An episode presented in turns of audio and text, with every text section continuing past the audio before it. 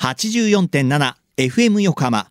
ここから5分間は藤田雄一がお送りするはーい、社労士ですのコーナー。神奈川県社会保険労務士会から社労士さんをお迎えして様々な労務にまつわることや相談に楽しくわかりやすく解説していただきます。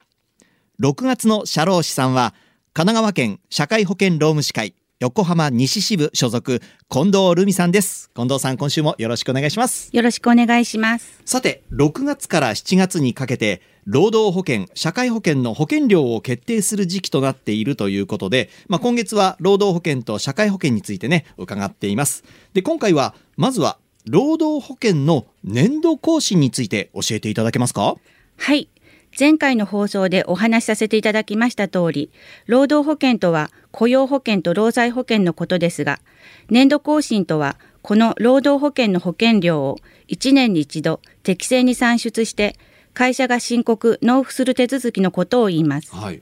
具体的には今年の4月から来年3月までに社員に支払われるであろう見込みの賃金の総額に基づき算出した概算の労働保険料の申告をすることと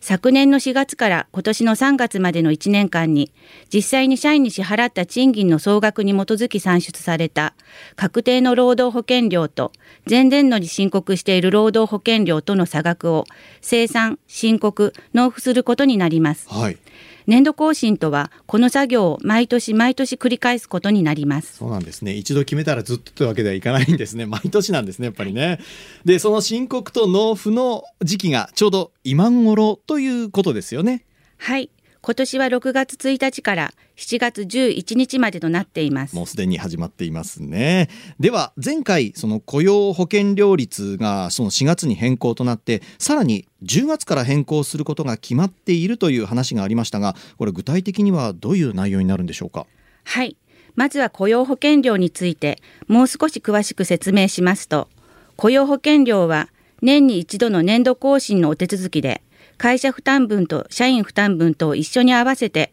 会社が労働保険料として国に納めますが社員負担分は給与から転引きという形で会社が社員から徴収する仕組みとなっています。はいその会社負担分と社員負担分との比率もちょうど半分ずつということではなくて、それぞれ雇用保険料率が法律で決められています。はいこの雇用保険料率の変更について、今年は4月1日からと10月1日からとで2段階に分かれて実施することになりました。はいまた4月の変更は会社負担分だけの変更となっており、社員負担分は4月の変更はありません。はいそして10月の変更では、会社負担分も社員負担分も変更となり、雇用保険料率がどちらも上がりますからご注意ください。はい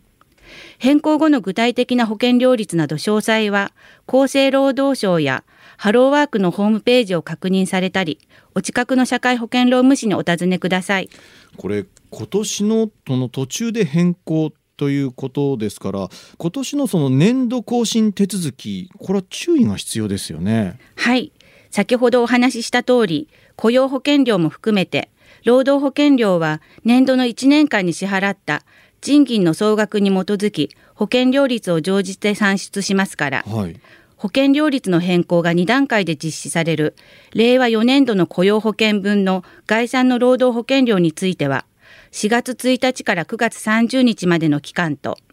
10月1日から3月31日までの期間に分けて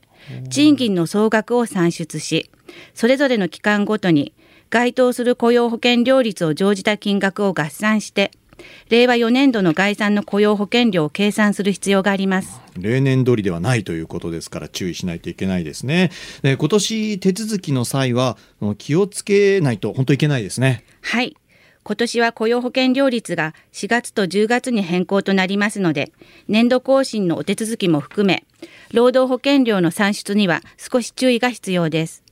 計算方法や申告書の記載方法など、わからないことがあれば、労働局や労働基準監督署、お近くの社会保険労務士にご相談ください。はい。何でもこう自分たちで抱えずに社労士さんに相談するのがいいということですね。はい、はい、ということでリスナーの皆さんいかがだったでしょうか？はい、社労士です。では皆さんからのメールもお待ちしています。社労士さんに聞いてみたいことやこのコーナーへの感想もお待ちしています。メッセージをご紹介した方にははーいシャロー氏です。オリジナルステッカーとオリジナルエコバッグをセットにしてプレゼント。メールアドレスは sharoshi シャロー氏アットマーク fm 横浜 .jp です。